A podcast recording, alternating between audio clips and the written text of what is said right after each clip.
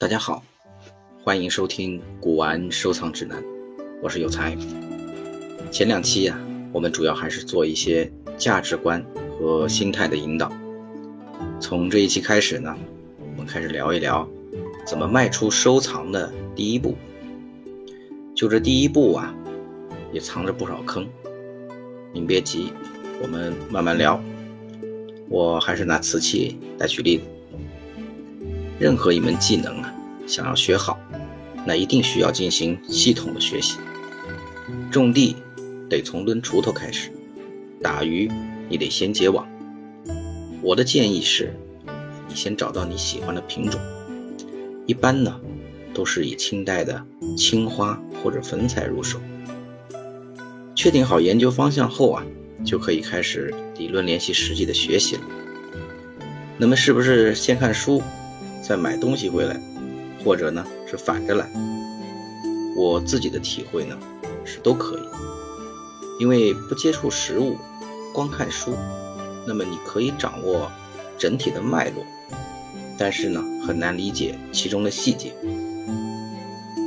举个例子来讲，书上说清三代的瓷器胎质坚实细腻，晚清的呢就要粗一些、松一些。那么请问，什么叫细腻？什么叫坚实？多细腻才算细腻？我看我们家微波炉专用碗啊，老细腻了。再比如，康熙、中期，青花明艳是墨分五色，但没有对比的话呢，我觉得光绪的青花也很明艳清雅。所以总的来说，书本的主要知识呢。是让你能够建立一个整体的架构，实物的接触呢，则可以让你不断的去丰富它的肌理。当你深入其中，不断接触实物以后，每隔一段时间再去翻翻书，你会对书本的内容会有不同的理解。有些人可能觉得自己看书啊摸索又慢又累，那现在不是有很多课程吗？名师授课，咱报个班儿不也行吗？这个时候啊，第一个坑就出现了。我是不反对各位报学习班，而是要学会选择适合自己的课程。这里面呢，我大概分了这么三种。第一种是大名头，那是真高端。故宫博物院的研究员，够可以吧？那上来就叫你元青花的鉴定要点。搞不好还能让你上手呢。第二天呢，整点永宣的；第三天呀，给您再讲讲成化斗彩。请问这些东西跟我们实际收藏有多大关系呢？不是老师不行，也不是课程不好，只是不适合普通的藏友，典型的脱离实际。所以这类课程新手不推荐。第二种呢？学院派啊，很专业。这类课程的师资呢，大多也是大学老师，是学术型的代表。他们往往会在某一领域纵向深入的研究。打个比方说，哎，长沙窑的生产以及它的历史贡献，这类呢是较为典型的垂直专业性课程，也不适合初学者，而是适合那些资深玩家做细分品类的深入研究。所以这里也不推荐。第三种是实战派，接地气。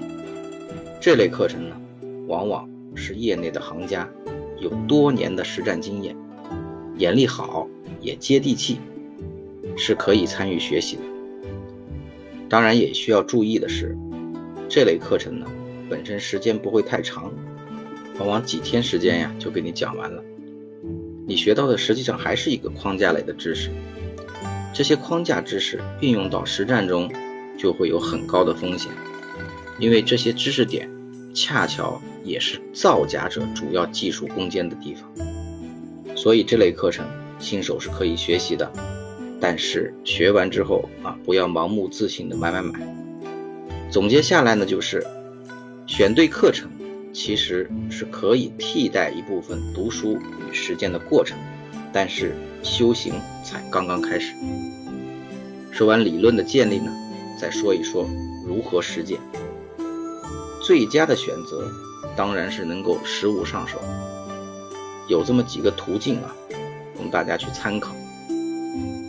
比如说，靠谱的藏友之间的交流，靠谱的古玩商，大的拍卖行的拍卖预展，各地的文物商店，地摊呢不是很推荐，因为现在假多真少。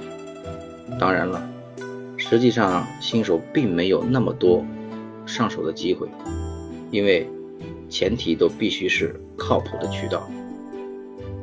那么退而求其次，就是看实物，首选啊一定是博物馆。最好的选择是公立博物馆，因为现在也有很多的有钱的大 boss，买一堆东西就会建私人博物馆，其实也是真假难辨。博物馆的好处是东西多，东西真；坏处呢，隔着玻璃打着光，而且呀，往往看不到底部的情况。再次之，就是看图片。虽然不如前两种，但这却是互联网时代普通藏家学习的最重要途径，没有之一。优点在于数量无限，随时随地可以学习。细节呢呈现的非常丰富，缺点当然也是明显的，摸不着就缺少了触觉体验。图片来源呢主要是全球的博物馆的藏品图片和大型拍卖行的拍品图片。现在有很多网络拍卖平台都可以帮你要到这些拍品的细节图，这类图片是非常有学习价值的。